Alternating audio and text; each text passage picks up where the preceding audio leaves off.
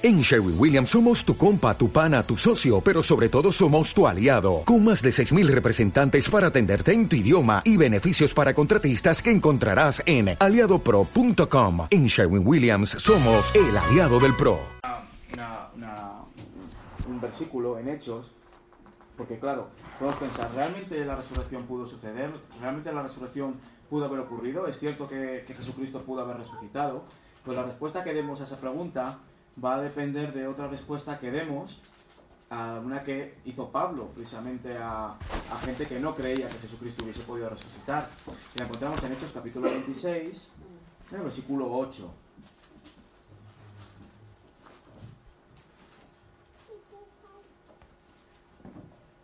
Y le pregunta Pablo a Agripa y a todos los que estaban ahí con él, gobernador romano, etcétera, y que no creían que Jesucristo hubiese podido resucitar, y les pregunta, les pone con una pregunta directamente, bueno, ¿creéis en Dios? Pues si creéis en Dios, entonces ¿qué? ¿Se juzga entre vosotros cosa increíble que Dios resucite a los muertos? ¿Vale? Pues eso, digamos que sería, de la pregunta que nosotros demos a esto, va a depender si, si creemos al final que Cristo pudo o no resucitar entre los muertos. ¿Creemos que Dios es suficientemente poderoso para haberle resucitado? ¿O, o era algo demasiado difícil para él?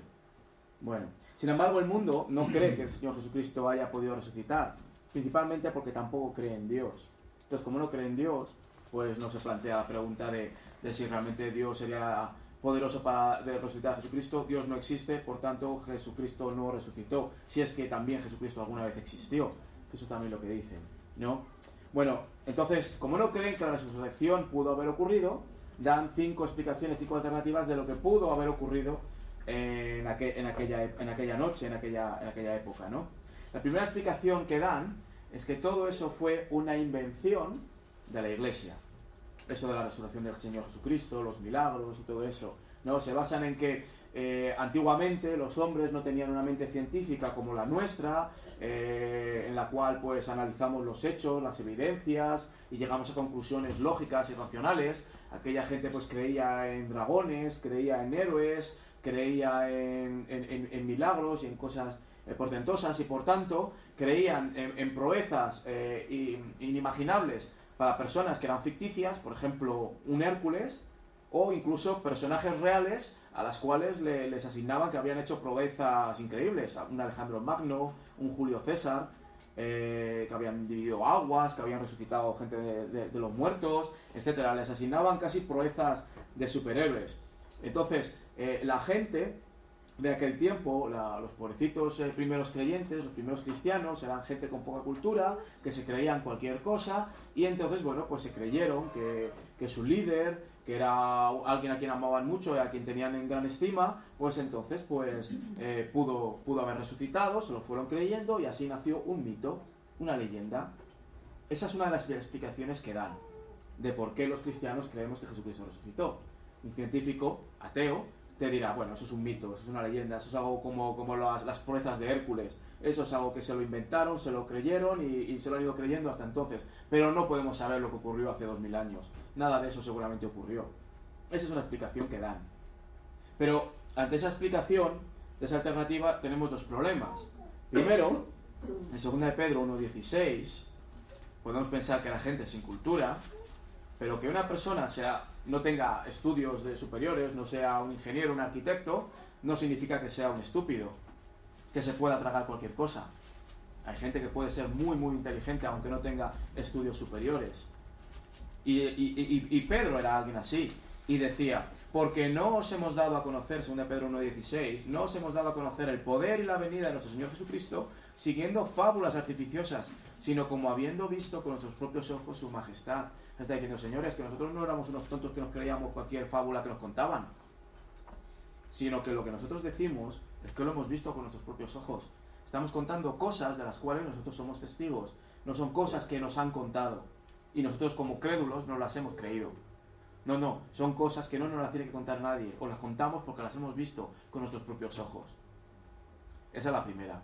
Y la, segunda, explica- la segunda explicación que tira por tierra estos mitos es que eh, la resurrección del Señor Jesucristo fue algo que se empezó a decir desde el mismo momento que la tumba estaba vacía.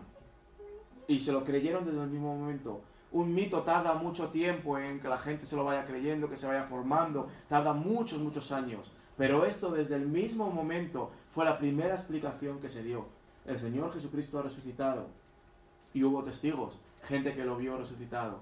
Por tanto, no, no, no, fue un mito, algo de un personaje ficticio, un Hércules, al cual, bueno, pues alguien dijo, y ese Hércules hizo estas cosas y los que le iban con él, ah, pues sí, se lo creyeron. No, no, no. Fue gente que vio resucitar. Y desde el primer momento, esa fue la única explicación que se dio a su resurrección. Otra, otra alternativa, la segunda alternativa a la resurrección, que, que se dice, es que el Señor Jesucristo realmente no murió en la cruz, sufrió un desfallecimiento sufrió un desfallecimiento, se creyeron que estaba muerto, lo bajaron y luego cuando le metieron en la tumba, con el frescor de dentro de la tumba, el hombre se recobró, se recuperó y entonces pues salió fuera y dicen algunos que incluso se marchó a la India. Y allí pues enseñó, eh, enseñó, se convirtió en un maestro hindú. Esas son cosas que, vais a leer en, algunos libros, ¿eh? Eh, que, que Jesús estuvo en la India y allí se convirtió en un maestro. E incluso te dicen el nombre de Jesús en la India, qué nombre tenía. Por según no sé qué escritos eh, antiguos de hindúes, etc.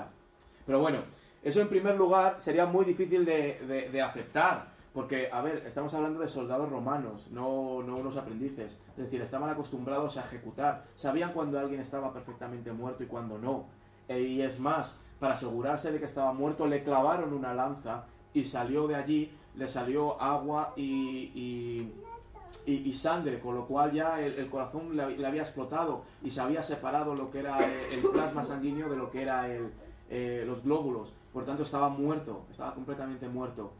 Eh, aunque no hubiera estado muerto, una persona prácticamente desfallecida, lo meten en una tumba, le ponen ungüentos, que si miráis el, relato de, Juan, pesaba aproximadamente la cantidad de ungüentos y cremas y los lienzos que le pusieron encima pesaba aproximadamente 33 kilos lo que le pusieron encima era una momia era una auténtica momia estaba lo estaban embalsamando eh, se hubiera podido levantar quitarse eso de encima haberse quitado los, eh, los lienzos y aún así la piedra que habían movido que tuvieron que mover entre varios hombres que fueron varias mujeres e, el domingo y decían, ¿quién nos va a mover esa piedra? Es decir, ni entre varias mujeres se veían capaces para mover esa piedra. ¿Os imagináis una persona moribunda que se acaba de levantar, moviendo desde dentro? Es decir, la, la piedra sellaba completamente la entrada, con lo cual no podía agarrar ningún saliente de la roca para empujar. ¿Alguien así podía haber movido la roca y haber salido? No, es, es muy difícil de, de creer esa, esa posibilidad. La única posibilidad, y aparte tendrías entonces que creer que los siguientes relatos acerca de apariciones, las visiones de los ángeles, eh, todo eso que dijeron los apóstoles, también era mentira, se lo inventaron. Tendrías, eh, la única manera de creerte eso, de que el Señor Jesucristo no estaba muerto cuando lo bajaron de la cruz, sería creerte que todo lo que sucede después se lo inventaron los apóstoles, era todo mentira. Por tanto, esa, la segunda alternativa tampoco parece válida. la tercera alternativa que dan es la de una confusión de sepulcros. Es decir, sí, sí, aunque parezca mentira, pero de que los apóstoles, las mujeres se confundieron con la confusión, eh, el susto que tenían en el cuerpo, etc., eh, fueron a un sepulcro, estaba el sepulcro de Jesús al lado y ellos se metieron en un sepulcro distinto. Y como lo vieron que estaba vacío, que todavía no habían enterrado a nadie allí, se pensaron que Jesucristo había resucitado y de ahí viene toda, toda la historia. Pero claro, puedes pensar, vale, y si ellas se hubieran confundido, bien, pero también se confundieron Pedro y Juan, que fueron después, y si ellos se hubieran confundido ¿Se confundieron también los fariseos, los saduceos y la guardia romana? Porque hubiera sido muy fácil haber dicho, no, no, que estas, estas personas se han confundido. Aquí está la tumba de Jesús y ahí está el enterrado. Hubiera sido muy fácil de desbaratar si eso hubiera sido lo que realmente había ocurrido, ¿no? Con lo cual eso tampoco, tampoco parece ser. La cuarta explicación que dan es que el Jesús resucitado era un impostor. No era el verdadero Jesús. Fue alguien que se hizo pasar por Jesús. Y estaban tan deseosos de creer que había resucitado que se lo creyeron. Y la explicación que dan de que era un impostor es que al principio no le reconocieron. Cuando se apareció a María Magdalena, creyó que era el hortelano. Cuando se apareció a aquellos dos en Emaús, no le reconocieron. Cuando se apareció en medio de todos sus discípulos, creyeron que era un fantasma. Tampoco le reconocieron cuando estaban pescando en el, en el mar de Tiberias, tampoco reconocieron que era Jesús resucitado. Por tanto, pensaban que era, que era un impostor. Pero entonces, si era un impostor, sigue habiendo cabos sueltos. ¿Qué hay de la ascensión? ¿Qué hay de la visión de los ángeles? ¿Qué pasa con los lienzos vacíos, la tumba vacía? ¿Qué ocurre? ¿Qué explicación le damos a todo eso? Eso tampoco vale. De hecho, lo ilógico sería pensar que el cuerpo del Señor Jesucristo no hubiese cambiado, no hubiese ah, sido alterado. Porque la resurrección del Señor Jesucristo no fue como la de Lázaro. Bueno, hablando de... Eh, eh, sí, la resurrección del Señor Jesucristo no fue como la de Lázaro. Lázaro resucitó a esta vida para volver a morir. Pero el Señor Jesucristo nos dice, eh, nos dice el apóstol Pablo en Romanos, en 1 Corintios, que es las primicias de la resurrección. Que Él ha resucitado para una nueva vida. Y en Romanos capítulo 6 dice, habiendo resucitado una nueva vida, la muerte ya nos enseñorea de Él. Ya no vuelve a morir. Ha resucitado a una nueva vida.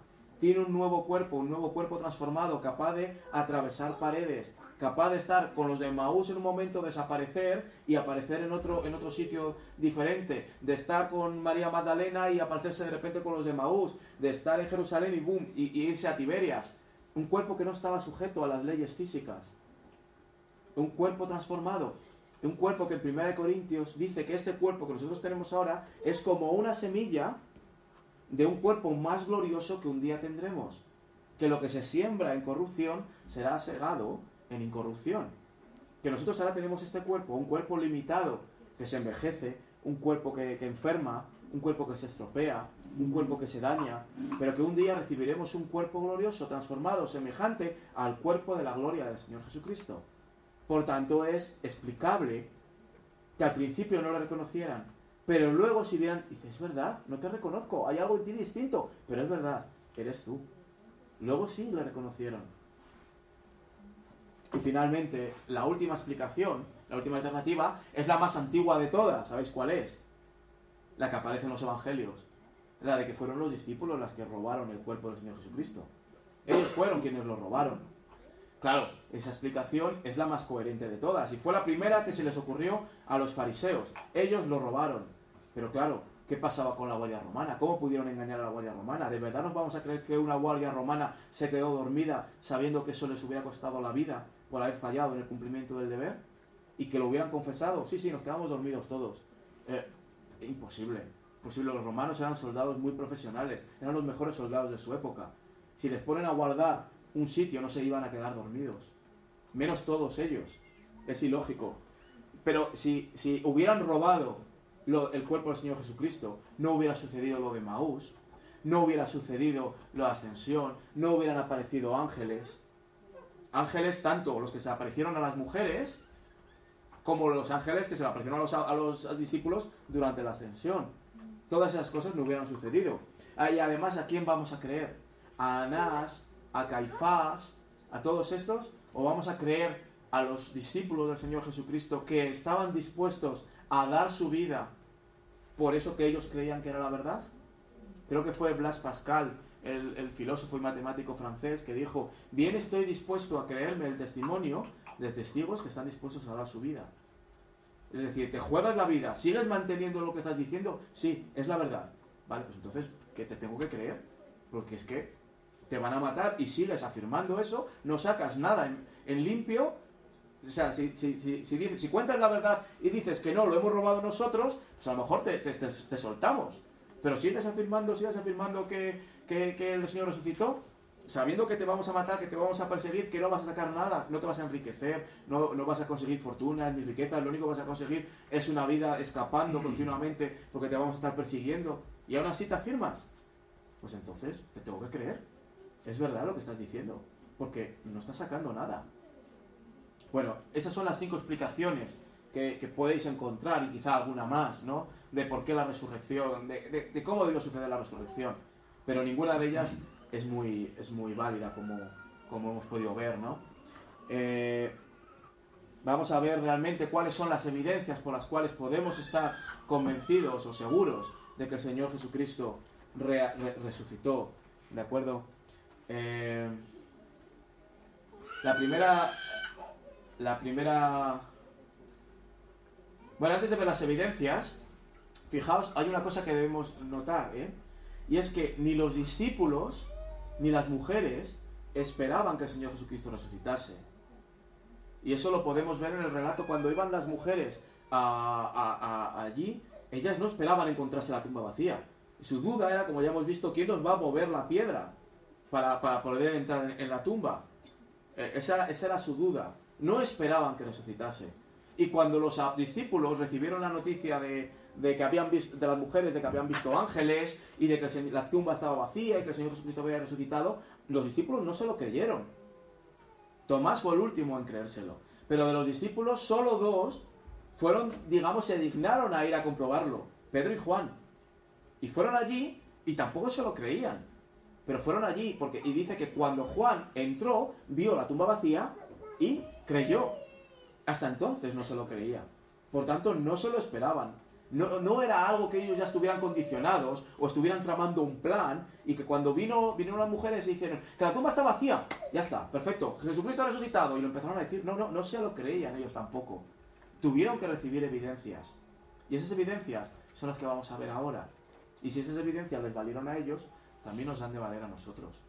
La primera de las evidencias es la más clara, la evidencia de la tumba vacía.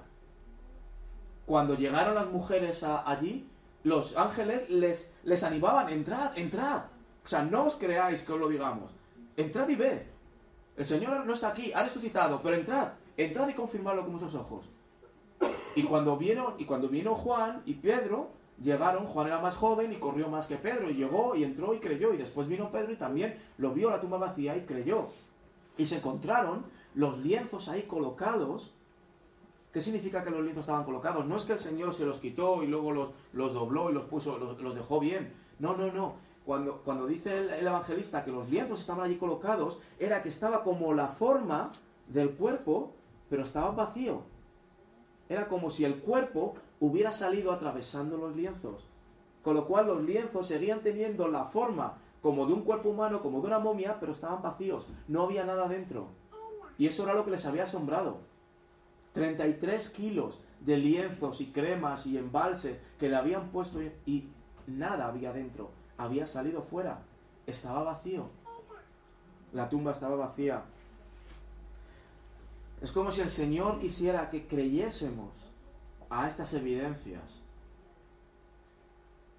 antes de que Él se nos aparezca a nosotros, porque de hecho no se apareció a sus discípulos ni a las mujeres hasta que primero entraron en la tumba. A María no se le apareció cuando confundió con el hortelano hasta que entró en la tumba y vio que la tumba estaba vacía. Y de hecho se pensó que el hortelano había cambiado el cuerpo. Oye, si lo has cambiado tú, si lo has movido, dime por favor dónde te lo has llevado. Y a los discípulos no se les apareció hasta que Juan y Pedro llegaron allí y comprobaron que efectivamente la tumba estaba vacía. Esa es la primera evidencia de que el Señor Jesucristo realmente resucitó.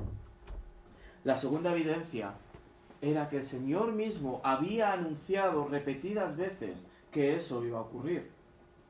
Mira, por ejemplo, en Mateo 12. Mateo 12, versículo 40. Porque como estuvo Jonás en el vientre del gran pez tres días y tres noches, así estará el Hijo del Hombre en el corazón de la, tierra tres días y tres noches.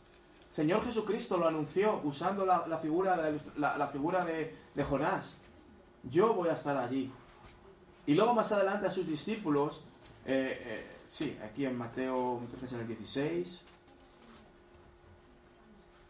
21 dice, desde entonces comenzó Jesús a declarar a sus discípulos que le era necesario ir a Jerusalén y padecer mucho de los ancianos, de los principales sacerdotes y de los escribas, y ser muerto y resucitar al tercer día. No les debía pillar por sorpresa. Era algo que les había venido anunciando. Y por eso el, Señor, cuando se encontró con los de Maús, y los de Maús le dijeron, eh, nosotros creíamos que este era el que iba a liberar a Israel, y mira, ha muerto y de esto ya hace tres días. Y entonces le dijo, pero, pero seréis duros de corazón. Pero si os lo he estado diciendo que esto era lo que iba a suceder y a los tres días iba a resucitar, pero es que no lo habéis creído. Se lo echó en cara. El Señor Jesucristo no le pilló por sorpresa. Era algo que él había profetizado. Era algo que él había dicho que iba a suceder. Él ya les había anunciado esas cosas. Pero no solo lo había dicho él. La tercera evidencia era que lo habían anunciado los profetas en la antigüedad. los profetas lo habían estado anunciando. En Lucas, eh, perdón, en, en Hechos 17.3,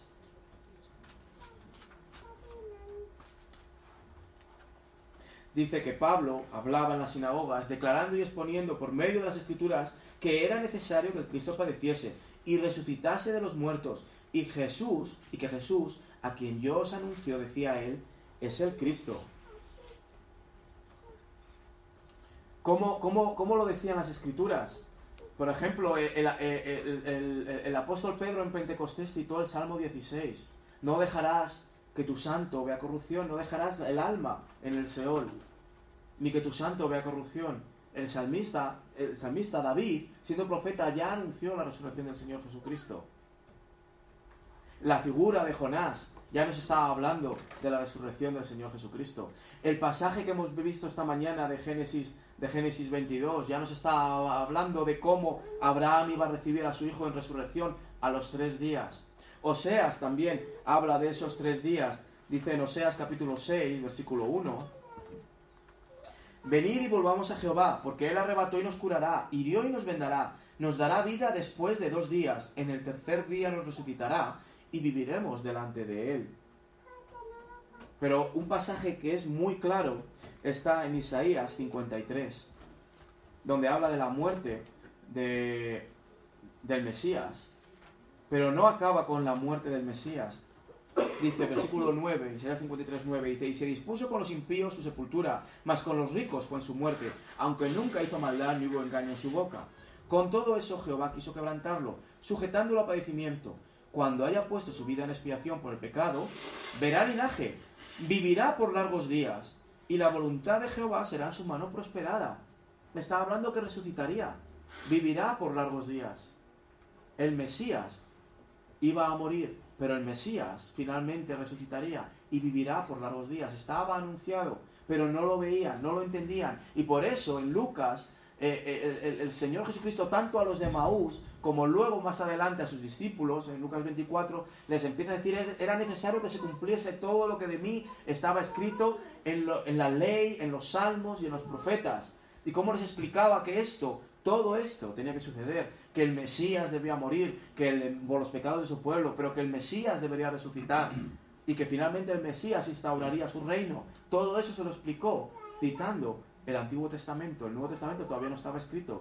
Por lo tanto, estaba todo profetizado en el Antiguo Testamento. No tenemos mucho tiempo para seguir creando profecías, pero ahí están. La cuarta evidencia de que el Señor Jesucristo realmente resucitó, las apariciones. Se produjeron en circunstancias variadas, de noche, de día, en sitios abiertos como, el, como en el huerto de Getsemaní, en aposentos cerrados donde estaban encerrados sus discípulos, o en el mar de Tiberias, a individuos, a grupos pequeños o a grandes. El apóstol Pablo en 1 Corintios 15 está hablando acerca de esta evidencia, de las apariciones, los testigos que había. Dice que fue sepultado y que resucitó al tercer día, nuevamente conforme a las escrituras, como estaba profetizado, que vimos antes, y que apareció a Cefas, y después a los doce, y después apareció a más de 500 hermanos a la vez, de los cuales muchos viven aún, y otros ya duermen. Después apareció a Santiago, el propio hermano de Jesús se apareció a él, a Santiago, que es el que escribió la epístola, la epístola de Santiago, y después a todos los apóstoles. Y al último de todos, como a un abortivo, me apareció a mí, a alguien que era el Torquemada de su época, el inquisidor mayor del reino, el que perseguía a los cristianos para torturarles. Él de repente, de la noche a la mañana, hubo un cambio en su vida y se convirtió en cristiano. ¿Cómo explicamos eso? Pasó de perseguidor a ser perseguido. ¿Qué salió ganando él? ¿Qué salió ganando? Si tenía un puestazo, todo el estatus y el prestigio social de ser un fariseo, de estar en el Sanedrín, y de repente pasó a ser un apestado de su pueblo, alguien que tenía que escapar, alguien que sufrió lapidaciones, eh, latigazos, torturas, encarcelamientos. ¿Por qué? ¿Porque alguien le contó que Jesucristo había resucitado y él se lo creyó? ¿O porque lo vio con sus propios ojos? Decía, señores, todo esto lo he visto yo con mis propios ojos, se me apareció a mí. Por tanto, todo esto que me ha sucedido en mi vida es como testimonio de que aquello fue verdad, ocurrió. Las apariciones es una evidencia. Antes que teólogos, los apóstoles eran testigos. Y ellos decían, todas estas cosas las hemos visto con nuestros propios ojos. De hecho, hasta tal punto era importante ver al Señor Jesucristo resucitado que cuando Judas había muerto y tuvieron que nombrar a alguien en sustitución de Judas para tener doce apóstoles, eh, al principio de hecho, recordáis, uno de los requisitos era que haya visto a Cristo resucitado. Porque tiene que ser testigo de todas estas cosas. No puede ser apóstol si no ha visto a Cristo resucitado. ¿Cómo puede predicar de alguien que él no ha visto si realmente ha resucitado o no?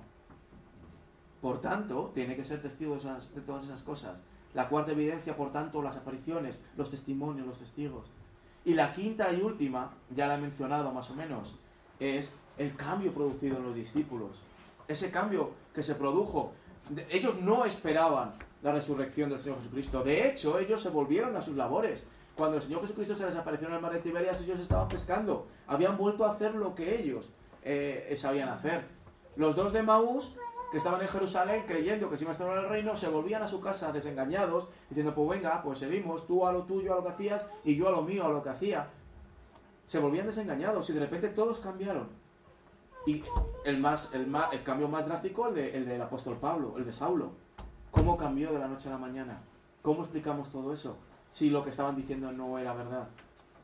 Esas son las cinco evidencias ¿no? que, he comentado. las evidencias físicas, la, tumba vacía. La segunda, la de que Jesús lo había anunciado. La tercera, las profecías del Antiguo Testamento. La cuarta, las apariciones. Y la quinta, el cambio producido en los discípulos. No hay nada que pueda explicar eso si lo que estaban contando no era verdad. El cambio en los discípulos. Finalmente, por tanto, ya para terminar, ¿qué implica entonces si el Señor Jesucristo ha resucitado? ¿Qué importancia tiene? Bueno, ha resucitado, bien, vale. ¿Y, entonces, ¿y qué? No, pues tiene una importancia. Tiene una importancia para nosotros, sea que creas o que no creas en el Señor Jesucristo, sea que hayas puesto tu fe en Él o no. Si eso ha ocurrido, nada ya es igual. Por tanto, tiene que, tiene que, haber, una, tiene que haber algo, un cambio. Y el primero es la primera implicación es que la muerte de Jesús representa la redención de nuestros pecados. ¿Qué quiero decir con eso? El Señor Jesucristo murió en la cruz. Y murió en la cruz por nuestros pecados y derramó eh, su sangre en redención por nuestros pecados para que nosotros nos podamos reconciliar con Dios. Eso es lo que dicen los apóstoles. Pero ¿qué evidencia, qué prueba tenemos de eso? De que eso realmente ocurrió. La evidencia que tenemos es de que el Señor Jesucristo fue resucitado el, pago que el Señor Jesucristo hizo en la cruz fue aceptado por Dios. Y por tanto Dios le resucitó. Vale, has dado tu vida por todos los pecadores. Pero tú no eres pecador. Tú eres el santo. Por tanto no dejaré que tu alma vea corrupción. Y tú resucitas. He aceptado el pago que has hecho. Pero toda esta gente piensa que tú estás muriendo no por los pecados de otros, sino por tus propios pecados porque eres un embustero, porque eres blasfemo, porque te estás haciendo pasar por lo que no eres. Y a todos estos yo te voy a reivindicar delante de ellos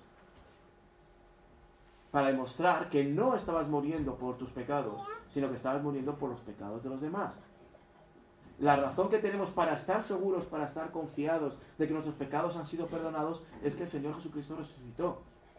Por eso Pablo, en 1 Corintios 15, dice, si Cristo no ha resucitado, aún estamos en nuestros pecados. Estamos perdiendo el tiempo, estamos perdiendo y malgastando nuestra vida. Somos los más miserables de los hombres porque somos igual de pecadores que ellos, igual de destinados a la condenación y encima estamos malgastando nuestra vida viviendo una ilusión.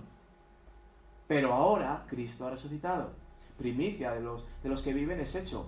Por tanto, podemos estar seguros. Nuestra salvación es firme. Nuestros pecados han sido perdonados. El apóstol Pablo en Romanos capítulo 4 lo dice de esta manera. Dice, versículo 24, sino que también con respecto a nosotros la fe es contada como justicia, ha de ser contada como justicia. Esto es, a los que creemos en el que levantó de los muertos a Jesús, Señor nuestro, el cual fue entregado por nuestras transgresiones y resucitado para nuestra justificación. Siempre decimos que somos justificados por la muerte del Señor Jesucristo, pero aquí Pablo dice que somos justificados también por su resurrección, porque su resurrección es la evidencia de que nuestra justificación es firme, de que tenemos paz para con Dios. Y eso es lo que dice, justificados pues por la fe, tenemos paz para con Dios por medio de nuestro Señor Jesucristo. Y la evidencia es que Él fue entregado por nuestras transgresiones y resucitado para nuestra justificación. Ahora, por tanto, sí, como Cristo ha resucitado, tenemos paz para con Dios por medio de nuestro Señor Jesucristo. Por tanto, la primera importancia de que el Señor Jesucristo haya resucitado es que sabemos que nuestros pecados han sido perdonados. La segunda es que Él ha demostrado que es lo que decía ser, en concreto que Él era el Hijo de Dios. Es una demostración de su deidad. El Salmo 2 dice, eh, el Salmo 2 dice, porque se amotinan las gentes y los pueblos piensan cosas vanas. Y todos se unieron contra el ungido de Dios. Eso ocurrió en la cruz. Cuando no que dijeron, no queremos que este reino sobre nosotros. Si eres el Hijo de Dios, desciende de la cruz y creeremos en ti. Se, se burlaban, se reían de él.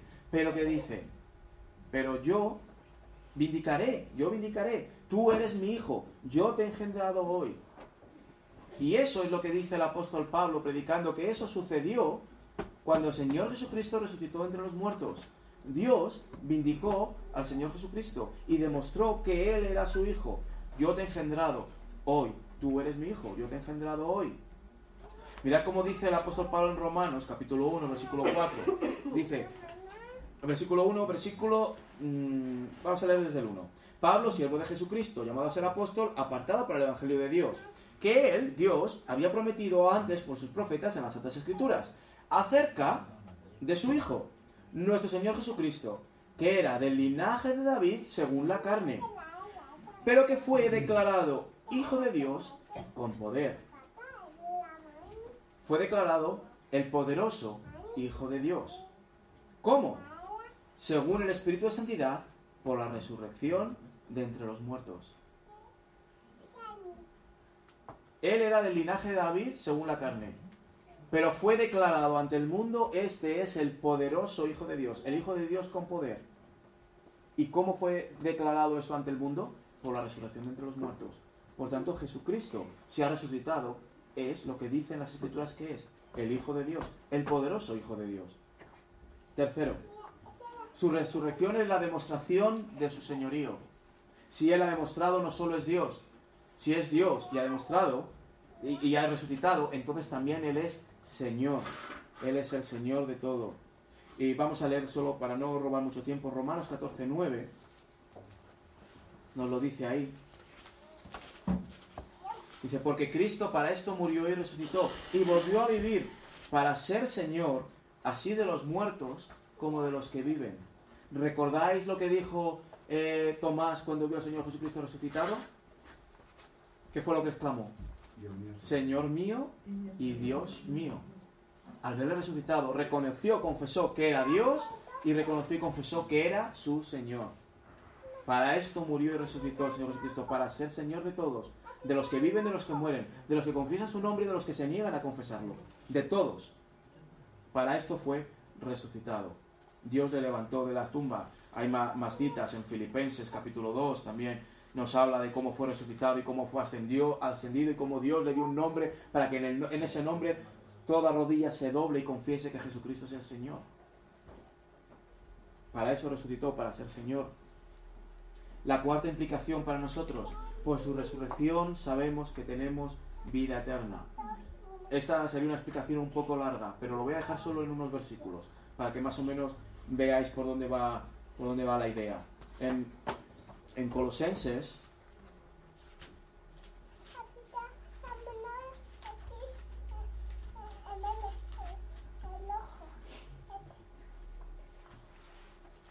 en Colosenses capítulo 2, versículo 9 dice, porque en Él, en Cristo, habita corporalmente toda la plenitud de la deidad, y vosotros estáis completos en Él, que es la cabeza de todo principio de potestad.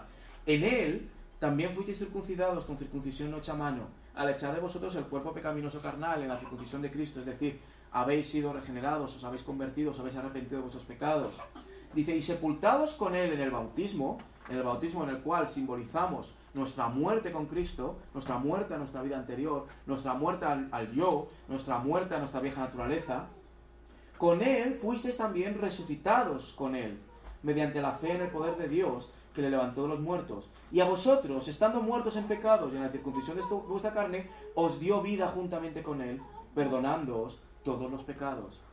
por cuanto, por nuestra unión al Señor Jesucristo, nosotros morimos con Él a nuestra vieja naturaleza, pero resucitamos también con Él a una nueva vida. Una vida que ahora vivimos en el poder del Hijo de Dios resucitado. En Romanos capítulo 6 nos lo dice de esta otra manera. 6, versículo 5 dice, porque si fuimos plantados juntamente con Él en la semejanza de su muerte, así también lo seremos en la de su resurrección. Todo esto está simbolizado en el bautismo. Cuando nos hundimos en el agua simbolizamos nuestra muerte con Cristo. Cuando salimos del agua simbolizamos nuestra resurrección a una nueva vida. Pero eso es una representación teatral de una realidad espiritual que realmente se ha producido en nuestras vidas en el momento de nuestra conversión. Y lo que está diciendo es porque el que ha muerto ha sido justificado del pecado. Y si morimos con Cristo, creemos que también viviremos con Él, sabiendo que Cristo, habiendo resucitado a los muertos, ya no muere. La muerte nos enseñorea de Él, porque en cuanto murió, al pecado murió una vez por todas, mas en cuanto vive, para Dios vive. Así también vosotros, es decir, nosotros, cada uno de nosotros, consideraos muertos al pecado, pero vivos para Dios en Cristo Jesús, Señor nuestro. Hemos muerto a nuestra nueva vida, a nuestra vieja vida, pero por cuanto Cristo resucitó, nosotros ahora tenemos una nueva vida para que mis ovejas tengan vida y tengan vida en abundancia. Para esto fue para lo que murió el Señor Jesucristo y para esto es para lo que resucitó. Y finalmente la última, y con esta terminamos. Por la resurrección es que tenemos la esperanza de nuestra propia resurrección. La esperanza del creyente, alguna vez lo he dicho en Carabanchel, la esperanza del creyente no es únicamente morir y estar con Cristo. Esa es la mitad de la esperanza.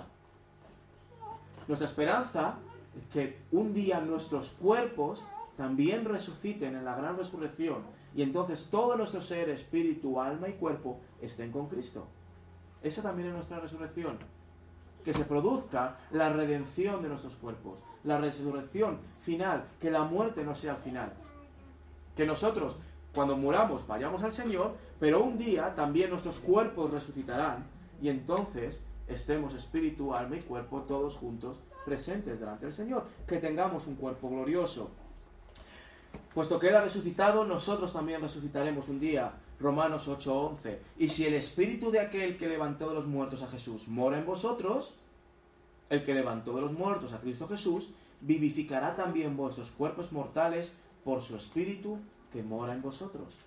Es decir, si tienes el espíritu de, de Cristo, ese espíritu que resucitó a Cristo, puesto que también está en ti, también te resucitará a ti cuando llegue tu hora. Y en 2 Corintios 4.4 lo dice también lo mismo con palabras distintas.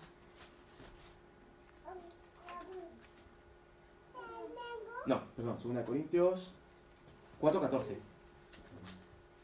Sabiendo que el que resucitó al Señor Jesús, a nosotros también nos resucitará con Jesús y nos presentará juntamente con vosotros.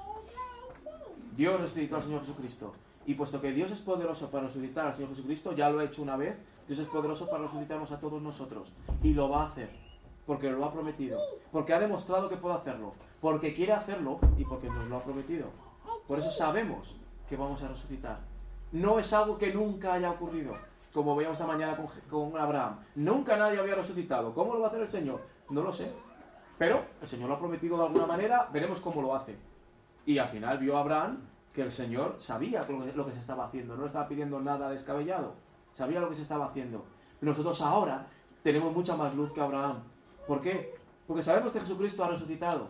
Es la primicia de las resurrecciones. Por tanto, podemos creer que perfectamente lo puede hacer también con nosotros. Esa es nuestra esperanza, esa es nuestra certeza, nuestra seguridad. Por tanto, ahora, ¿qué debemos hacer? ¿Qué podemos hacer? ¿Es importante la resurrección del Señor Jesucristo?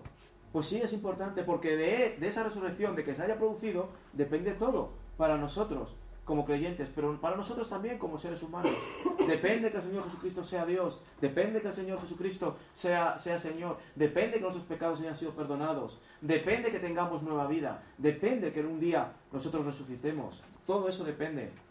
Si hay alguien aquí que aún no ha confesado, no tiene la fe cristiana, que aún no ha recibido al Señor Jesucristo como su Dios y como su Salvador, el Espíritu de, Cristo no mora en esa persona. Entonces está aún a tiempo. Eh, todo esto que hemos estado hablando en esta mañana son evidencias de una fe histórica. No estamos creyendo historias, cuentos, no nos hemos leído una novela y nos hemos creído que todas esas cosas pueden suceder, que personas se ponen una capa y salen volando, que no nos creemos en esas cosas, no son fantasías.